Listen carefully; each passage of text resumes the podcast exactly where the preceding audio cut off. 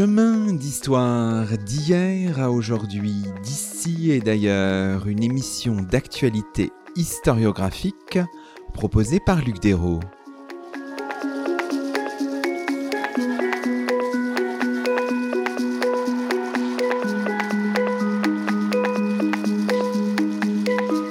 Bonjour à toutes et à tous, c'est le 119e numéro de nos chemins d'histoire, le 38e de la troisième saison, et nous avons la joie d'accueillir à notre micro Michel Rédé. Bonjour à vous. Bonjour Luc Dérault. Michel Rédé, vous êtes directeur d'études émérite à l'école pratique des hautes études et vous avez fait paraître aux presses universitaires de Rennes, il y a quelques mois, Gallia Comata, la Gaule du Nord, de l'indépendance à l'Empire romain. Aujourd'hui, dans nos chemins, nous explorons l'histoire de la Gaule conquise par César, de 150 avant notre ère à 70 après Jésus-Christ, entre permanence et tradition. Alors, vous avez dans votre, dans votre ouvrage, Michel Rédé, on peut en proposer, euh, si vous voulez, l'analyse pour commencer cette émission, vous avez un superbe prologue qui veut séparer d'une certaine manière l'histoire de la légende. Que la Gaule n'est pas la France. Voilà les, premiers mots. Hein. Et vous avez choisi un magnifique texte d'ouverture signé Camille Julien, professeur au Collège de France, à l'occasion d'un cours d'histoire générale qu'il donne et qui est intitulé Comment meurent les patries, c'est un cours qui date de 1919 on a dans ce, dans ce cours une analyse de la Gaule qui est vue comme en fait une forme d'annonce de la France, la Gaule qui fait présager la France, dit-il, et qui la porte en elle, une Gaule, je vais avoir plaisir à le citer, qui est morte dans son indépendance politique et dans sa personnalité morale, dont il n'est resté, ajoute-t-il, que les vertus de son sol et le sang de ses hommes, et d'ajouter plus loin pour que le sol de France devint une seconde fois le domaine d'une nation, il fallut attendre de nombreux siècles d'actions mystérieuses pendant lesquelles la vertu de la terre et le sang des hommes, une nouvelle fois, façonnèrent lentement la figure d'une patrie nouvelle on aime ces plumes, Michel Rédé.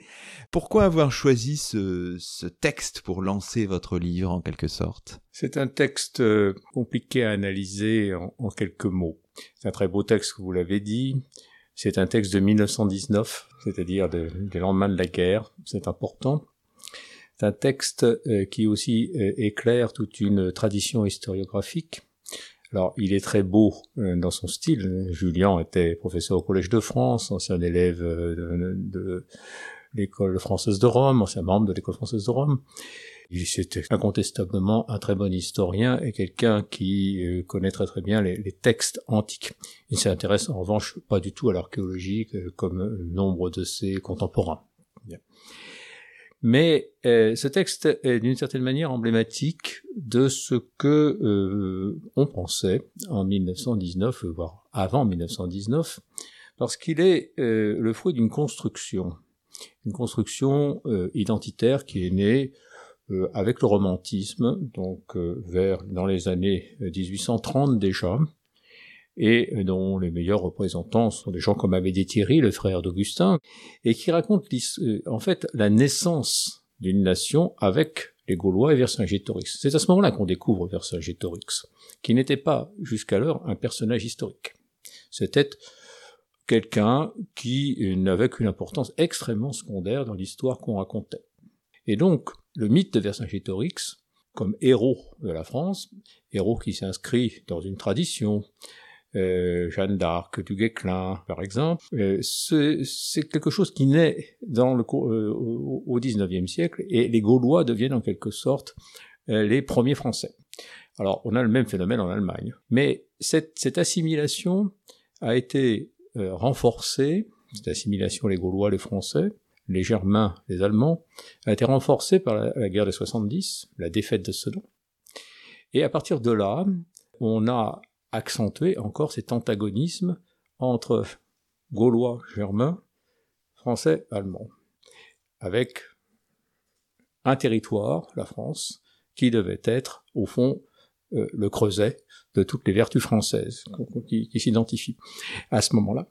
Et Julien a développé à l'extrême cette, cette tendance en créant une histoire de la Gaule, qui n'est pas celle que l'on enseignait à l'époque dans les universités. Et en 1919, après le conflit, la victoire étant acquise, cet, antagonisme français-allemand se développe encore, mais il prend d'autres formes, et la forme principale, c'est l'opposition entre la nation, la Gaule, et l'Empire, Rome. Et donc, à partir de là, naît une tradition historiographique d'opposition entre des histoires qui sont différentes. Et là-dessus, le monde académique a aussi construit toute une série euh, d'antagonismes. Au fond, on est dans le roman national. Et si j'ai cité effectivement ce texte pour commencer, c'est bien justement pour déconstruire ce qui est qui, n'est pas une, réalité historique, qui est simplement un fantasme né d'antagonismes qui ne sont pas les euh, comment dire les antagonismes de l'époque romaine ou de l'époque gauloise romaine, mais les antagonismes du XIXe siècle. Alors, ce qui est passionnant, c'est que les choses évoluent aussi, vous le montrez bien, chez Julien lui-même. C'est vraiment à partir de son euh, Vercingétorix, qui date de 1901, que voilà, cette, euh, cette façon de voir se cristallise un petit peu. Et vous dites finalement que de la Troisième République, donc euh, avant et après la Première Guerre mondiale, est née une tension, dites-vous, entre classicisants euh, qui font de la conquête une, euh, un épisode plutôt provincial de la, de la grande histoire romaine, et puis les proto-historiens qui font de la conquête une fin, voire une décadence. Il y a cette tension entre classicisants et proto-historiens de laquelle on a l'impression n'est pas encore complètement sorti, euh, Michel Rédé. Est-ce qu'on peut dire les choses comme ça? Aussi quand même, enfin. On n'en est pas complètement sorti pour des raisons qui tiennent à des traditions culturelles et à des sources différentes. Euh, les sources euh, de l'histoire de la Gaule romaine ont longtemps été, et sont toujours d'ailleurs en partie, parce que les sources existent réellement, des textes et euh, alors que les sources euh, des proto-historiens sont fondamentalement des sources archéologiques. Et c'est l'archéologie qui a introduit une révolution complète dans notre euh, vision de l'histoire de la, disons, de ce qui est devenu la France beaucoup plus tard, disons de ce pays qui était la Gaule, que les Romains appelaient eux-mêmes la Gaule, ils ne pouvaient pas l'appeler autrement. Ce que j'ai voulu montrer là dans, dans cet ouvrage, c'est que justement, notre histoire était un long fil continu, avec des transitions lentes, la plupart du temps, qui s'inscrivent dans une longue durée, avec une culture matérielle qui évolue euh, relativement lentement, c'est-à-dire que du jour où César quitte la Gaule, c'est-à-dire en 51-50 euh, avant Jésus-Christ, il ne se passe, si je puis dire, pas grand-chose dans la culture matérielle des Gaulois, c'est comme si euh, était passé un ouragan, il y a effectivement des dégâts, mais ils n'ont pas changé du jour au lendemain de culture, de langue, euh, de, mode de vie, d'agriculture, de, de, façon de construire les villes. Il a fallu un grand siècle, plus d'un siècle, pour que, disons, cette transformation, cette assimilation progressive de l'ensemble des éléments qui fondent la civilisation méditerranéenne soit assimilé. En fait, l'ouvrage que, que vous proposez là, euh, Galien Comata, la Gaule, la Gaule du Nord de l'indépendance à l'Empire romain, il veut associer d'une certaine manière la vision des proto-historiens et celle des spécialistes du monde romain. Et ça passe notamment par votre euh, expertise, euh, si j'ose dire, en matière d'archéologie. Vous avez dirigé plusieurs chantiers importants, notamment celui d'Alésia. Et on voit, euh, alors ça je le dis pour nos auditeurs qui ne connaîtraient pas votre livre, on a énormément de, de figurés, euh, de croquis, de photos dans votre livre. C'est très illustré parce que voilà, il y a le côté, euh, il y a la dimension archéologique qui est très forte dans l'ouvrage. Oui, la dimension archéologique est très forte, mais je pense profondément qu'on ne peut pas se contenter d'écrire euh, une histoire euh, de surface en quelque sorte, uniquement celle euh, de la vie des classes dirigeantes, des aristocrates, celle pour laquelle nous avons des textes, nous avons des inscriptions. je pense que nous, il faut que nous soyons capables d'écrire cette archéologie de la vie quotidienne qui, elle, continue sur une, très longue durée, dans un pays où, quoi qu'on pense, 80% au moins de la population était une population rurale. Donc, qui dit population rurale dit aussi des transformations lentes. bien sûr qu'il y a une évolution, euh, on peut en parler, j'espère que nous en parlerons, mais euh, des transformations lentes, euh, progrès technique ou pas progrès technique, c'est une question dont, il faut aussi parler. Et euh, donc ce que nous connaissons le mieux, c'est ce dont nous parlent les textes, et ce dont nous parlent les textes, ce n'est pas de la vie des paysans. Alors, l'espace concerné, c'est la Gallia Comata, c'est-à-dire la Gaule chevelue, conquise par euh, César. C'est une appellation, vous le rappelez un moment dans l'introduction, de l'empereur Claude dans un discours célèbre prononcé devant le Sénat un siècle après Alésia, par opposition à celle du Midi officiellement annexée depuis 121 avant notre ère et qu'à un moment on appelle la Gaule narbonnaise. Hein. C'est pour ça que je dis pour nos auditeurs, la, la, la Gaule du Nord, c'est un espace euh, considérable mais qui exclut précisément euh, le sud de la France actuelle. Le monde étudié, en fait, que vous proposez à l'étude, englobe les provinces romaines d'Aquitaine, de Lyonnaise, de Belgique, ainsi que les, les deux, euh, les deux Germanies avec d'ailleurs une forme de prédilection pour le nord de cet espace aussi. Vous, vous en êtes plus, plus familier peut-être, Michel Rédé. Je suis plus familier du nord que du sud, c'est une évidence, et surtout j'avais euh, une grande partie de la documentation disponible, donc on, peut euh, dans ce type d'ouvrage qui n'est pas qui n'a pas vocation à être stricto sensu un manuel euh, se contenter de, ceux que l'on connaît le mieux et, pour la démonstration que l'on veut faire et, de ce qui est le plus parlant et puis aussi parce que euh, il y a plus de documentation aujourd'hui sur euh, la Gaule vraiment du Nord et du Nord-Est, en particulier à la suite euh, d'un grand programme européen que j'ai dirigé, qui était financé par l'Europe, et qui concernait les campagnes euh, du nord-est de, de, la Gaule, mais j'ai aussi beaucoup travaillé sur, ces régions. Mais euh, ce que le, fait d'avoir travaillé plus sur ces régions que sur l'ouest ou sur le sud-ouest n'indique pas, n'implique pas que euh, ce que je dis ne soit pas valable pour les autres parties de la Gaule. Bien entendu, si l'on voulait faire une, euh, un véritable manuel, une sorte d'encyclopédie, il faudrait traiter du, sujet région par région, et là ce serait autre chose. Mais ce n'est plus à ce moment-là l'œuvre d'un seul auteur, s'il faut que ce soit un, ouvrage collectif, euh, de manière à ce que ce soit aussi très illustré. Et comme vous l'avez dit, l'ouvrage est très illustré volontairement parce que je veux faire, je veux donc donner mes sources, qui ne sont pas uniquement des sources textuelles, mais qui sont aussi des sources archéologiques. Mais si on veut euh, effectivement aller chercher ces sources partout, alors il faut multiplier le volume. On comprend très bien en regardant cet espace que là, la Gaule n'est pas la France, puisque c'est aussi, si on, euh, si on compte, la Belgique actuelle, le Luxembourg actuel, une partie de l'Allemagne, une partie de la Suisse. Donc voilà, euh, votre euh, finalement vos premiers mots, votre titre de du prologue a vraiment du sens là. La Gaule n'est pas la France, hein, évidemment. Et la période d'étude qui est la vôtre, Finalement, elle court euh, grosso modo du, de 150 avant notre ère à 70 après Jésus-Christ. Alors vous dites de la Thène finale, en deux mots, je dis pour nos auditeurs, à la dernière grande révolte de l'ancienne Comata vers 68-70. Alors là, j'ai une question un petit peu de, de béotien. Est-ce que vous pourriez nous, nous expliquer un peu ce que c'est que la, la culture de l'Athènes, l'Athènes, qu'est-ce que ça veut, qu'est-ce que ça veut dire, à quoi ça, ça renvoie? Euh, L'Athènes, c'est le second âge du fer. Il y a deux âges du fer. on, considère qu'il y a en France deux âges du fer. Le Hallstatt, euh, d'abord, qui est une période froide du point de vue euh, climatique. Et puis, de même au début de l'Athènes, donc ça correspond en fait à des faciès culturels. Et à partir, grosso modo, du, du, début du IIIe siècle avant, avant notre ère, vous avez euh, une montée de la température qui est presque égale à celle rapide, très brutale, euh, très rapide, presque égale à celle que nous connaissons aujourd'hui, et que l'on appelle euh, en règle générale l'optimum climatique romain, et qui a, qui a duré jusque vers la, disons, le, début du IIIe siècle de notre ère. Donc c'est un très long épisode de réchauffement climatique.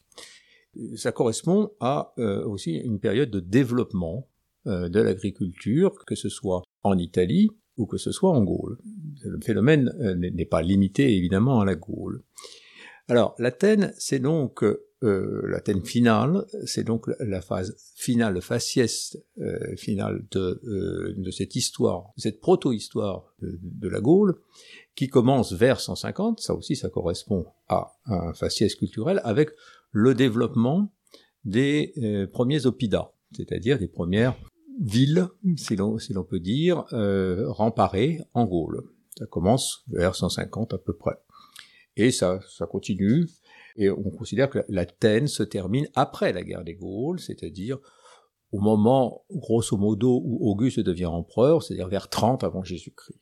Donc c'est un, faciès culturel qui évolue, qui est lui-même subdivisé, et c'est ça qu'on appelle donc l'Athènes finale ou le fer final. Euh, il y a eu plusieurs appellations euh, dans le temps. Maintenant, c'est comme ça qu'on l'appelle, ou l'Athènes D. Et c'était pertinent pour vous de commencer à ce moment-là C'est le moment où on commence à euh, bien voir les contacts entre la, euh, la, Gaule et le monde romain. La conquête du Midi est officiellement euh, achevée en 121 euh, avant Jésus-Christ, mais en réalité, les contacts directs et, et, pas uniquement des, des, contacts belliqueux entre les Romains et les, les, Gaulois commencent grosso modo vers le milieu du deuxième siècle avant Jésus-Christ. Pourquoi? Parce que les Romains ont déjà dans leur empire l'Espagne, les Espagnes, on ne dit pas d'ailleurs l'Espagne, mais les Espagnes, puisqu'il y a plusieurs euh, provinces, et ils ont besoin de traverser le, midi euh, de la Gaule pour se rendre d'Italie euh, vers la péninsule ibérique. Donc. Alors, il y a eu des contacts beaucoup plus anciens, mais c'est surtout des, contacts avec les Gaulois d'Italie. Là, sont en réalité des contacts euh, militaires, euh, souvent euh, très hostiles, mais c'est plutôt les Gaulois d'Italie que les Gaulois de cette partie des Alpes. Donc, une période qui a du sens et qui va jusqu'en 68-70 parce que c'est le moment de la dernière révolte, là, ça marquait un peu le point terminal de votre C'est la, la, dernière grande révolte gauloise contre l'Empire. Alors, les Gaulois sont déjà, depuis César, donc officiellement euh, dans l'Empire, ils sont, euh, ils ont fait le, les peuples gaulois, hein. ils ont fait leur, leur, leur soumission de, de, depuis très longtemps. Même si la guerre des Gaules s'est pas arrêtée stricto sensu avec Alésia, et ni même au moment du départ de César, ça a continué, euh, il y a eu beaucoup de révoltes euh, dans les années qui ont suivi, mais ça s'est apaisé progressivement. Il y a eu, pendant tout le premier siècle, euh, avant, après Jésus-Christ, pardon, une, des débuts d'assimilation, souvent complexes, il y a eu une autre grande révolte en 21 euh, après Jésus-Christ sous Tibère.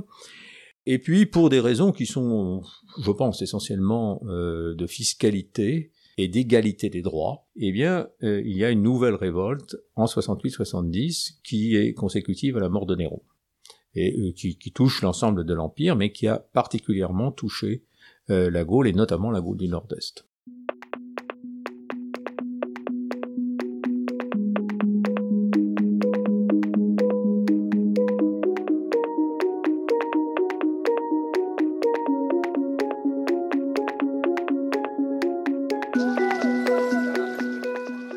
Vous écoutez Chemin d'Histoire, une émission d'actualité historiographique.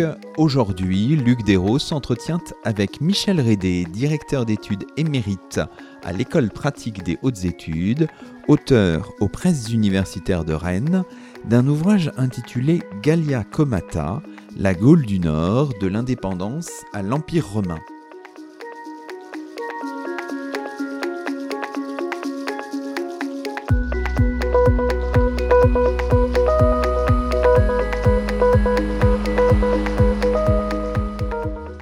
Dans la deuxième partie de cette émission, on peut revenir en votre compagnie, Michel Rédé, sur quelques éléments saillants du livre, à commencer bien sûr par le pays, les hommes que vous présentez, et vous revenez notamment sur le climat, sur la végétation. Alors, on peut pas tout dire, mais je choisis quelques éléments. On a longtemps cru, dites-vous, que la Gaule était couverte de vastes forêts à l'arrivée de César. Qu'en est-il Qu'en était-il vraiment, Michel Rédé Est-ce qu'on le sait? Est-ce qu'on a même les moyens de le savoir? Oui, on a beaucoup de moyens de le savoir aujourd'hui. Mais l'idée d'une Gaule couverte de forêts à l'arrivée de César, ça c'est un mythe du 19e siècle. C'est-à-dire que tous les manuels euh, scolaires de la fin du 19e siècle représente effectivement la forêt gauloise. il représente des Gaulois barbus, hirsutes, euh, dansant, un peu les Gaulois d'Astérix, hein, si, vous voulez, dansant au fond des bois et, et, ripaillant. Bon, ça, ça fait partie donc des mythes qui ont été véhiculés à la suite du romantisme de, de, de l'époque. Mais euh, on sait très bien que euh, la Gaule est, à l'époque qui nous intéresse ici, c'est-à-dire à la fin de, de, l'Athènes et au tout début de l'époque romaine, un pays dont le paysage est ouvert, à peu près autant ouvert qu'aujourd'hui. Pas forcément exactement aux mêmes endroits, mais les seuls grands massifs forestiers que euh, l'on puisse encore citer pour cette, cette époque-là, ce sont, bah, ce sont les Ardennes, euh, c'est le sud de, l'Allemagne, c'est-à-dire la forêt hercynienne. Et puis, il y a bien entendu des, forêts beaucoup plus modestes et des bois un peu partout, mais il n'y a pas un pays couvert de forêts avec quelques clairières et quelques champs au milieu. Et ça, on le sait essentiellement par la carpologie, euh, c'est-à-dire euh, l'analyse des restes végétaux que l'on retrouve aujourd'hui par les fouilles archéologiques. Et on sait très bien, et puis par aussi la palynologie, puisque la palynologie vous donne une bonne euh, connaissance du milieu végétal tel qu'il se trouvait à l'époque que, vous étudiez. Et donc, cette pluie pollinique vous indique le couvert végétal. Donc, on, est, on sait très bien où il y a des céréales, où il y a de la vigne. Alors, il n'y en a pas en ce moment-là euh, en, Gaule, évidemment, euh, mais il y a des, céréales. Les différentes plantes, donc que ce soit des, des, plantes herbacées ou au contraire des arbres.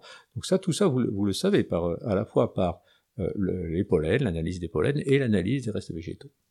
Alors, de la même façon, quand on présente les choses comme ça, de manière un peu euh, structurante, enfin quand on regarde les structures, on se demande quelle était donc la, la population, hein, quel euh, état démographique, dans quel état démographique était, était la Gaule. Alors, si j'ai bien compris en vous lisant, on pense grosso modo qu'il y avait 9 millions d'habitants vers 165 après Jésus-Christ, contre 6,4 ou 6 millions 5 à peu près à l'époque de la guerre des Gaules, c'est ça? Et comment, là aussi, alors ça paraît incroyable, comment on arrive à ces chiffres-là, Michel Rédé Alors là, c'est une, c'est une affaire très, très compliquée est très incertaine. Il faut, il faut bien l'avouer, euh, ces chiffres sont à prendre avec beaucoup de précautions et euh, beaucoup, euh, beaucoup de, de, de, prudence méthodologique. Alors, comment est-ce que comment est-ce que ça se passe? Nous avons deux pays pour lesquels nous avons des éléments chiffrés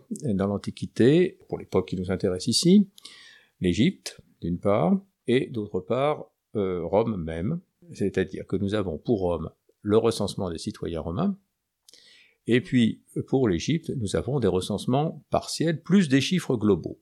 Les sources ne sont pas forcément toujours d'accord euh, entre elles.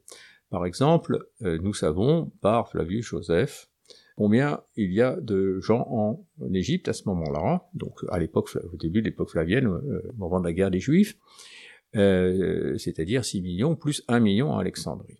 Et puis, nous avons une, euh, une estimation des chiffres euh, de la population euh, des citoyens romains, par le sens, c'est-à-dire le recensement qui, est, qui est fait. Et là-dessus, on discute beaucoup, et on se dispute parfois entre universitaires sur, sur ces chiffres, sur la signification de ces chiffres. Et puis, pour ce qui, est, en ce qui concerne la Gaule stricto sensu, vous avez les chiffres qui sont extraits essentiellement euh, des, du texte de César, qui recense la liste des peuples et qui donne des, euh, chiffres. Alors, on peut toujours dire euh, que ces chiffres ne sont pas bons. Tous les chiffres de César sont sujets à caution, c'est une évidence. Mais quand il dit, par exemple, quand il donne des chiffres très précis pour le recensement des Helvètes, en disant qu'il a trouvé des tablettes qui indiquaient le nombre euh, d'habitants qu'il y avait chez les différents, dans les différents pagis, c'est-à-dire les différentes parties du peuple helvète, ça semble assez crédible. Et on a depuis euh, le milieu du, enfin depuis la fin, pardon, du, du 19e siècle, c'est un savant allemand qui s'appelait Julius Bellor, on a compilé tous ces chiffres, on a fait des estimations et qui s'avèrent à peu près cohérentes avec ce que l'on sait, ce que l'on sait, ce que l'on croit savoir euh, des chiffres du recensement des, des, donc des Égyptiens et euh, de la population italienne. Et puis après ça, nous avons les chiffres du recense, euh, des chiffres estimés là aussi. Par exemple, pour la Gaule, pour la France, pardon, du début du XVIIe siècle, on estime, il n'y a pas de recensement officiel à l'époque, une population de 20 millions d'habitants. Bon. Donc, sauf à penser qu'il n'y a pas eu du tout d'augmentation de la population en France, mais simplement entre l'époque euh, romaine et le XVIIe siècle, le, disons le, règne de Louis XIII, eh bien, ces estimations, qui, sont, qui ne sont que des estimations, hein, encore une fois je le redis, qui sont fondées donc sur, sur des éléments de réflexion euh, compliqués, ces estimations semblent les meilleures. je ne dis pas plus que ça.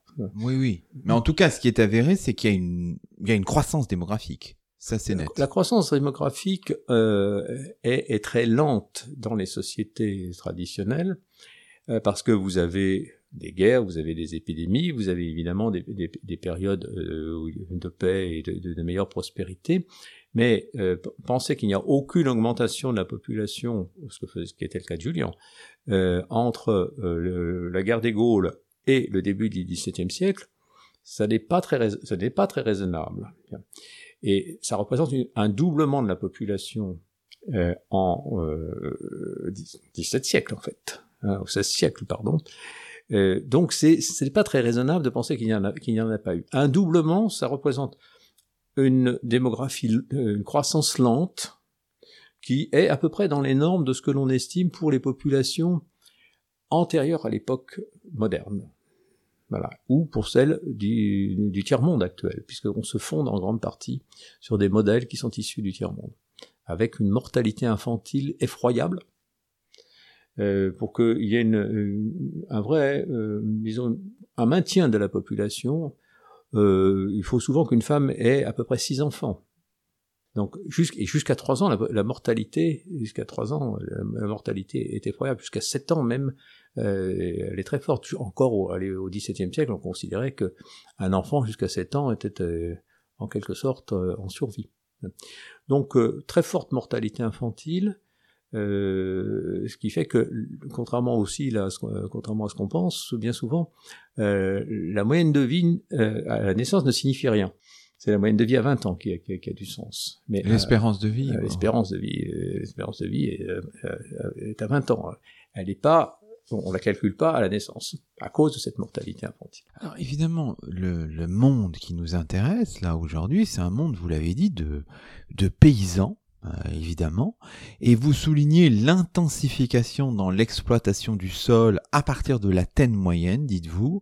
Vous revenez aussi sur la question de l'habitat. Alors il y a des photographies, je pense à la page 71 par exemple et vous montrez que de la ferme indigène, comme vous dites ou comme euh, les spécialistes disent, à la ferme gallo-romaine, il y a des éléments de continuité. Alors vous aimez, c'est c'est un peu dans la logique de, de l'ouvrage. Vous aimez souligner, euh, au-delà des ruptures évidentes, vous aimez souligner ces éléments de continuité. Hein, oui, j'aime bien ça, mais parce que je pense que c'est la réalité. bien sûr, n'est-ce pas? C'est-à-dire que l'archéologie nous montre que euh, on n'a pas construit de, de, de villa romaine du jour au lendemain. On commence à avoir les toutes premières villas euh, romaines que l'on connaisse en Gaule sont disons au plus tôt de l'époque de Tibère, et c'est-à-dire du, début du premier siècle après Jésus-Christ, pour faire, euh, simple, ou plutôt du, milieu du premier siècle après Jésus-Christ. Ce ne sont pas des, des, villas en pierre, ce sont des villas,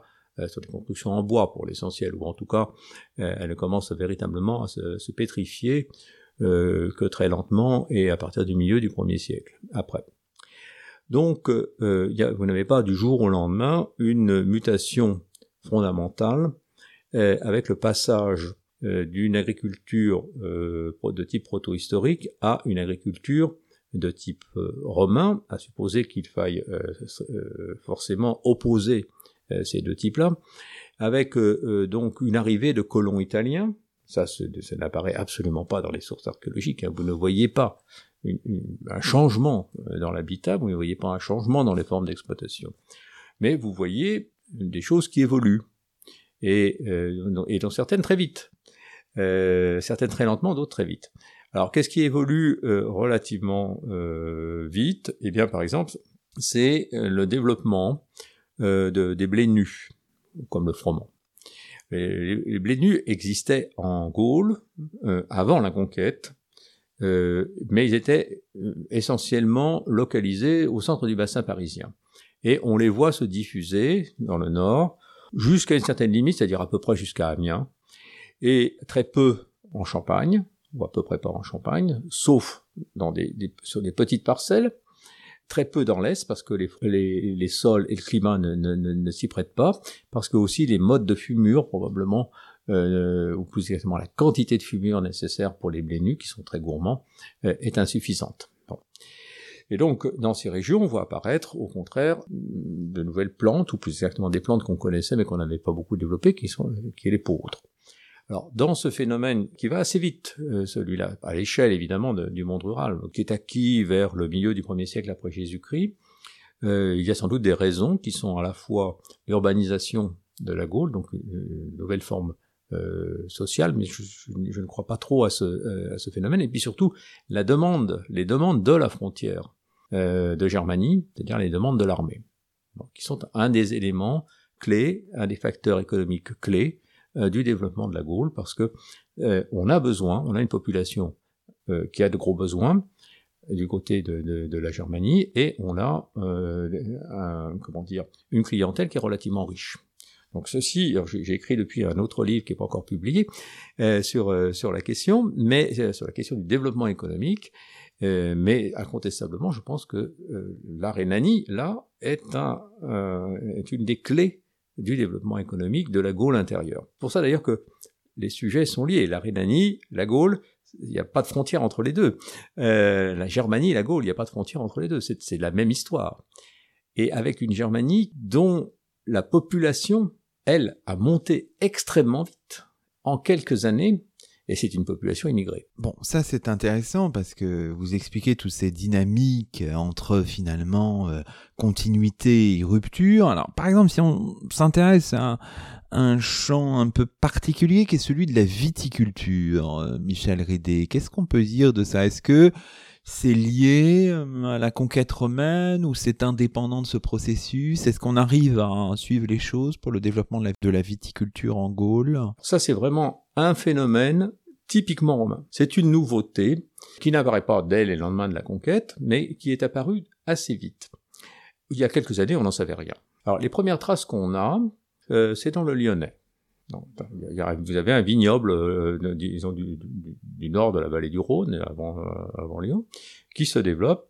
Donc, il y a eu des fouilles qui ont été importantes ces, dernières années, qui sont dues à Mathieu Pou, mon collègue qui est professeur à l'université de Lyon 2, et qui a bien montré justement le développement dans cette région de la viticulture, disons, avant le tournant de notre ère, dans les dernières années du premier siècle euh, avant Jésus-Christ. Pour ma part, j'ai euh, un peu par hasard euh, récupéré, en faisant des fouilles dans la vallée du Rhin, à, côté de Colmar, à côté de Novrisac, des, un gros tas de pépins de raisin, qui sont le produit d'une presse, qui sont datés par carbone 14 et qui sont datés aussi par leur position euh, stratigraphiques et leur contexte. Bon, en fait, dans cette région, dès le premier siècle euh, après Jésus-Christ, il y a un développement de la vigne. Et puis depuis, on, on trouve euh, ici et là des, des, des, traces de pressoirs, euh, des, traces de, de, de plantations qui ont un aspect très particulier en archéologie.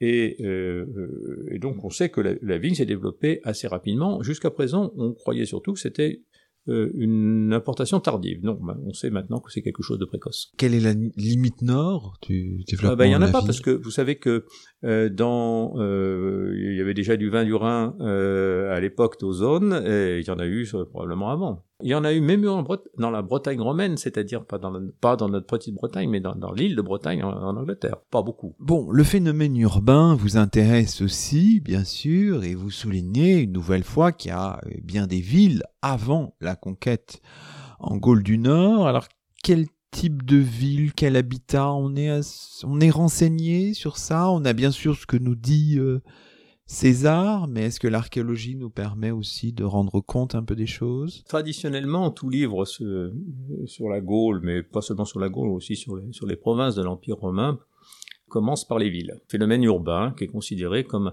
typique euh, de euh, la civilisation méditerranéenne de, de la ville. Ça, c'est aussi c'est un héritage historiographique du 19e siècle. Parce que il y avait des villes avant, bien entendu. Il y avait des agglomérations avant. Mais on les connaissait très mal. Là aussi, c'est l'archéologie qui nous les révèle.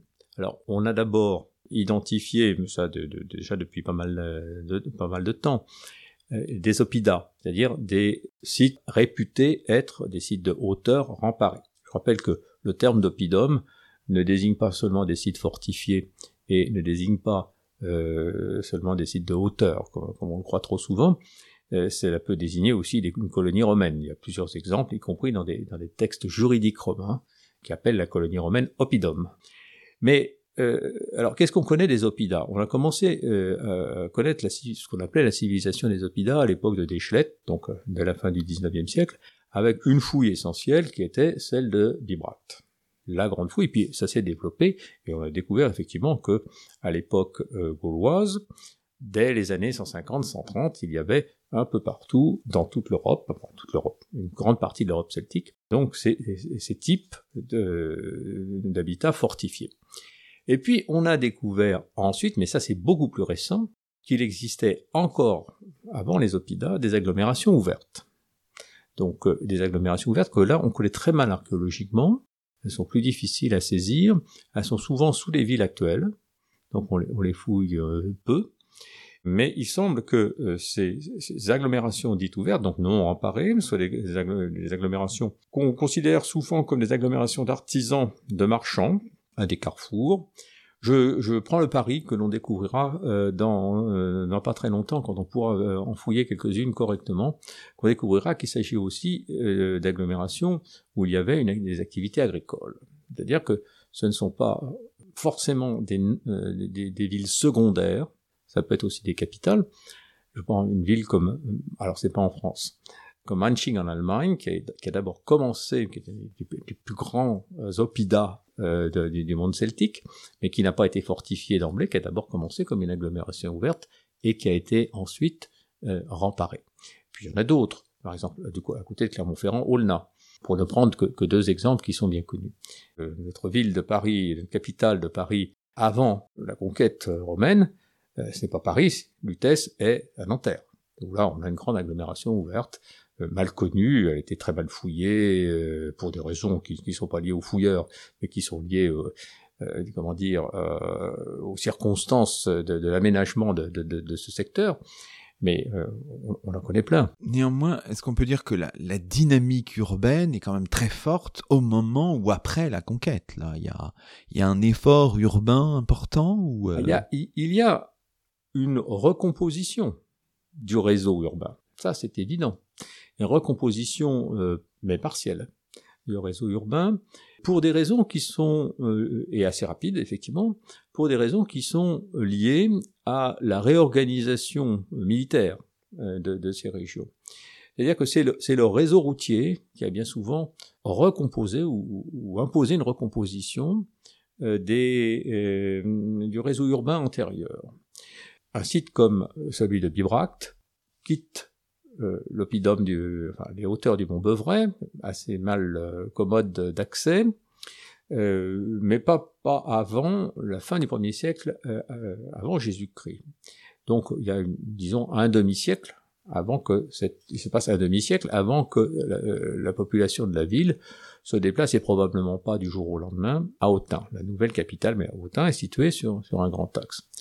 À l'inverse, une ville comme Besançon, qui était euh, une, ville gauloise, remparée, a continué, sans autre, euh, sans autre euh, changement. Ah, les, changements sont internes, bien entendu, mais on a conservé, par exemple, l'un des grands temples gaulois au milieu de la ville. Vous voyez, c'est compliqué. Vous avez des déplacements qui sont minimaux, par exemple à Angers.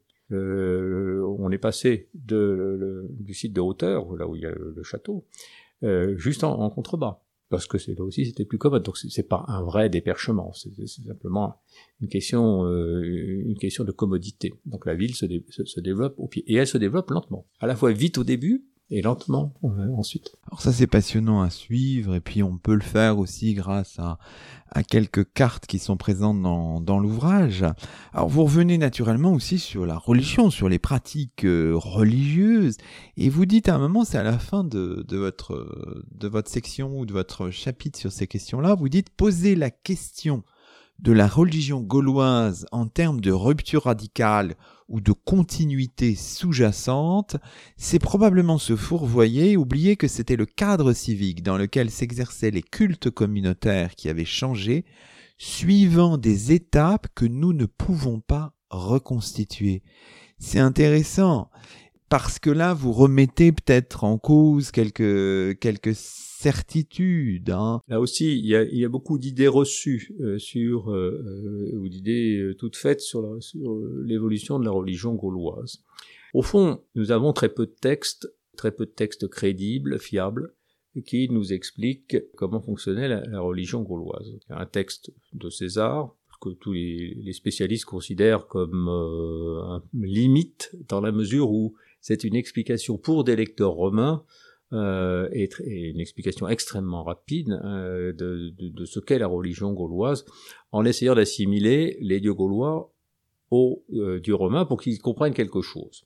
Il faut se souvenir que euh, à cette époque, euh, les Romains avaient une peur terrible de la, religion gauloise, non pas de ces dieux, mais de, ces pratiques, qui étaient des pratiques sanglantes. Et cela a duré très longtemps y compris sous l'Empire, Pline l'Ancien raconte euh, des, choses euh, épouvantables, parle d'anthropophagie. Eh et il a probablement raison, c'est-à-dire que c'est probablement un témoignage à, prendre au sérieux. Pline n'était pas un, plaisantin.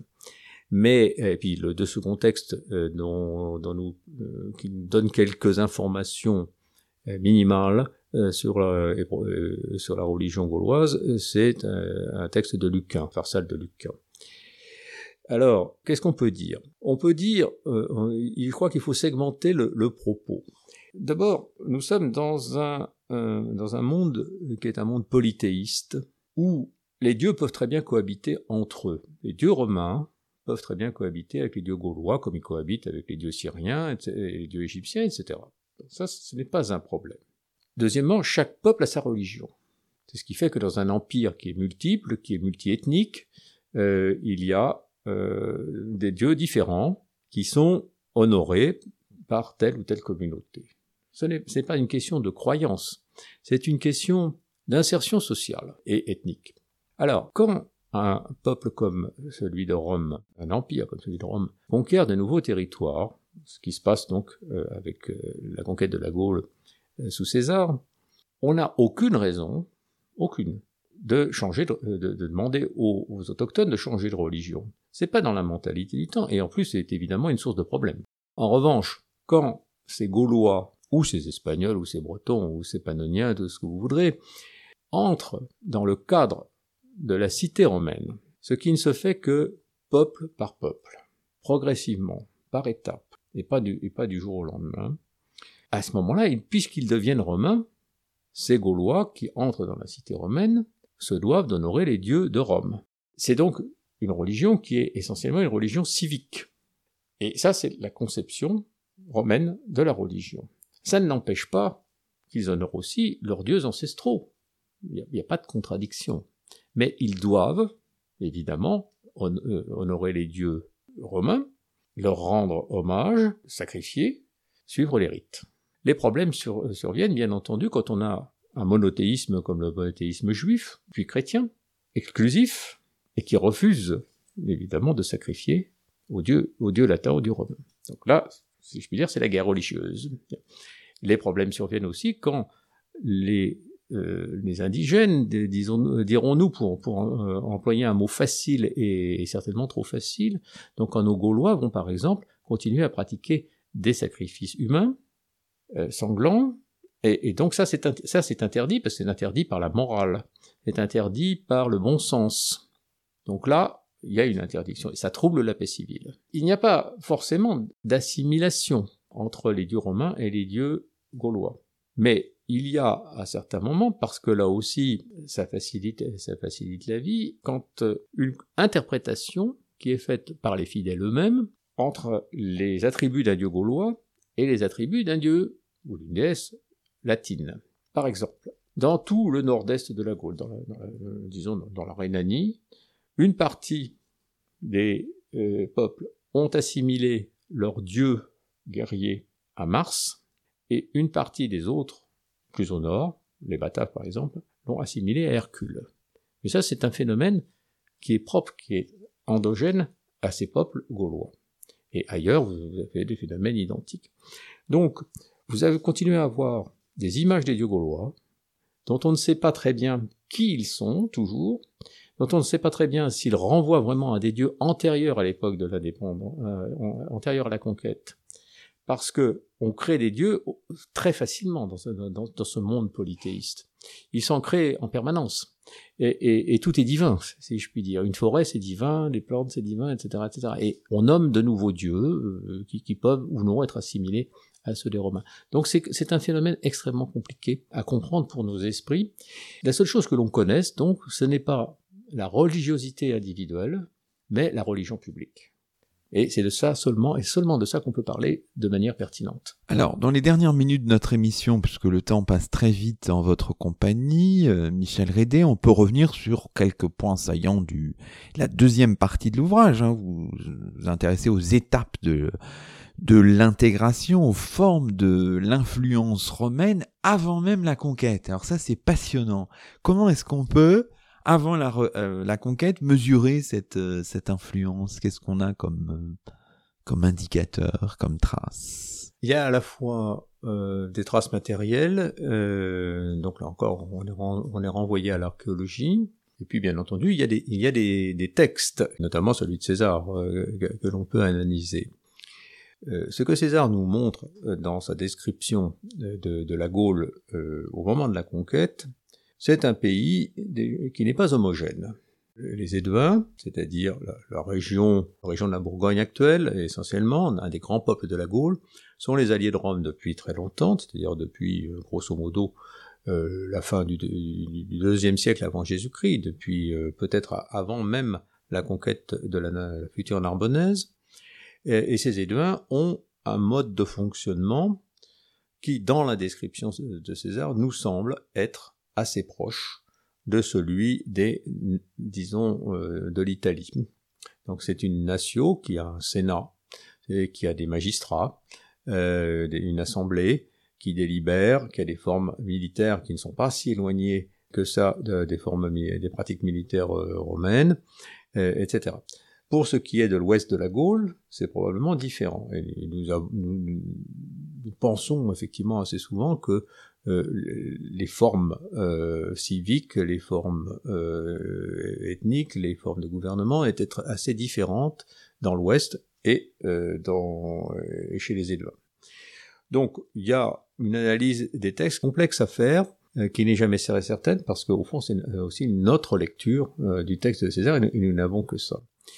Nous avons des traces matérielles aussi, qui sont importantes. D'abord la numismatique on voit dans, euh, à travers la numismatique que euh, apparaissent à cette époque de, véritables euh, chefs qui, sont mentionnés sur les monnaies. C'est comme ça qu'on a des monnaies de Vercingétorix, alors qu'on n'avait pas du tout ce phénomène-là au second siècle avant Jésus-Christ, dans, le monnayage gaulois. Et on a plein de, de, grands chefs qui sont nommés à ce moment-là, qui, ont probablement donc des intérêts particuliers au sein de tel ou tel peuple, et puis qui évidemment ont des intérêts euh, avec Rome. Vercingétorix, et je pense, je passe à mon dernier point, illustre ces monnaies par une petite amphore sous son cheval. Et on sait que ces amphores vinaires sont le grand produit d'exportation italien qui fait la fortune de quelques grandes familles sénatoriales euh, de Rome, mais qui font, euh, qui exportent, donc euh, ces familles exportent le vin de Campanie pour l'essentiel et, euh, vers la Gaule via leurs alliés, et les Arvernes sont un des éléments, bien qu'ils soient en Gaule chevelu, les Arvernes sont un des éléments de diffusion de ce vin vers le nord. Et certains grands aristocrates gaulois, dont notre ami Vercingétorix, font partie de ces trafics qui les enrichissent, bien sûr. Et il y a alors à la fin du second siècle, une énorme diffusion du vin italien en Gaule, pas partout, mais selon des axes très significatifs. On a par exemple à Lyon des, masses d'amphores considérables, et ça continue, même si ça semble un peu moins actif au début du 1er siècle après Jésus-Christ. On a notamment des tombes très riches en un pays très vire, à côté de, Luxembourg, donc euh, Titelberg, un oppidum euh, important. On a des tombes aristocratiques qui montrent une profusion de, de, de vins, d'amphores, qui sont distribués aux clients et qui donc accompagnent les morts dans leur euh, dernière demeure. Il nous reste plus beaucoup de temps hein, pour expliquer toutes ces étapes de la de l'intégration. D'une certaine manière, dans cette partie-là, euh, Michel Rédé, vous intéressez à la romanisation. On, a, on sait, concept euh, un peu discuté, à ses formes, à ses soubresauts aussi. Euh, Dites-vous, ça passe évidemment par l'organisation politique, l'organisation administrative. Ça, il y a de grands débats. Vous revenez là-dessus. Enfin, les hypothèses de Christian Tout ça, c'est passionnant à, suivre. L'administration, l'urbanisation, la transformation des campagnes aussi plutôt lentes, les phénomènes religieux, on en a dit un mot. La question de la langue aussi, peut-être un dernier mot sur ça, parce que il faut bien qu'aussi nos auditeurs découvrent votre livre. Il y a une forme de, là aussi, c'est une romanisation complexe parce qu'il y a une persistance, dites-vous, je reprends vos termes, de la langue gauloise. La question de la langue est une question complexe. On, indique, on, croit bien souvent que euh, la langue gauloise a disparu très vite. Euh, de fait, euh, nous avons beaucoup d'inscriptions latines en, en Gaule, essentiellement d'ailleurs selon un axe nord-sud qui suit la vallée du Rhin, la Moselle, euh, la vallée du Rhône. C'est l'essentiel en fait des, traces euh, épigraphiques que nous avons, et notamment à partir de la fin du 1er siècle après Jésus-Christ et du deuxième siècle. On a peu d'inscriptions avant, mais ça, ce n'est pas propre à la Gaule. Bon. En revanche, nous avons des traces euh, sporadiques, minimales, euh, de, Gaulois qui subsistent sur des graffitis, sur des, des muraux, euh, des inscriptions peintes, etc., etc. Et euh, il y a un texte aussi, il y a plus quelques textes aussi qui, nous indiquent que le gaulois continuait d'être pratiqué euh, encore au deuxième siècle après Jésus-Christ, mais évidemment uniquement euh, de manière orale. Par exemple, euh, Saint Irénée, évêque de Lyon, euh, vers, vers 170-180, devait parler le gaulois pour aller se faire comprendre euh, dans les campagnes. Il lui-même était grec, on parlait pas grec dans ces régions, il avait appris le latin pas très bien, mais il, le savait. Et puis il allait parler gaulois dans les campagnes quand il, était en tournée. Et puis nous, avons quelques documents en langue gauloise, long, beaucoup plus longs, notamment un contrat de mariage, probablement. En plein euh, au milieu de l'Empire, nous avons le calendrier de Coligny qui, rappelle des, fêtes en langue gauloise. Et donc, euh, bien entendu, c'est peut être une langue liturgique comme le copte euh, en Égypte aujourd'hui, qui est le copte la langue qui descend euh, des, des, des, hiéroglyphes, de, la langue égyptienne vernaculaire, qui donc continue d'être d'être pratiquée, que plus personne ne comprend. Mais le multilinguisme, c'est un phénomène qui est normal dans l'Antiquité, qui est pratiqué partout. C'est-à-dire qu'il continue, on continue à avoir des quantités de langues locales dont on a très peu de traces, et puis les grandes langues qui sont les langues outils euh, de l'Empire, le latin et le grec. Le concept de romanisation, vous, le revendiquez, on peut l'utiliser avec les ah, précautions d'usage C'est un sujet, euh, c'est un sujet de crispation pour nombre de mes collègues. Pas pour vous. Pas pour moi, dans la mesure où je le définis comme un moment du temps. Je l'ai dit dans un autre ouvrage, c'est-à-dire le moment où effectivement, euh, mais moment lent, euh, qui est celui du, du passage euh, euh, d'une civilisation à une autre. Ce n'est pas justement ce que l'on pensait être, soit toujours défini comme étant la romanisation, c'est-à-dire l'adoption systématique et euh, enthousiaste de, de, de, des formes de la latinité, tellement euh, celle-ci était meilleure que euh, la civilisation autochtone, n'est-ce pas? Donc c'est certainement pas ça la romanisation, bien entendu. C'est plutôt un, un processus complexe de passage. Donc moi le mot ne me choque pas. Maintenant, je ne me ferai pas tuer pour ça. C'est simplement un mot outil. Il n'y a rien d'autre. Il bon. faut savoir ce qu'on met derrière. C'est ça, ça c'est plus important. Et votre livre vraiment euh, aide à le, à le comprendre. Merci beaucoup, Michel Rédé. Et c'est ainsi que se termine le 119e numéro de nos chemins d'histoire, 38e de la troisième saison. Aujourd'hui, nous étions en compagnie de Michel Rédé, directeur d'études émérite à l'École pratique des hautes études, auteur aux presses universitaires de Rennes d'un livre passionnant intitulé Gallia Comata, la Gaule du Nord de l'indépendance à l'Empire romain.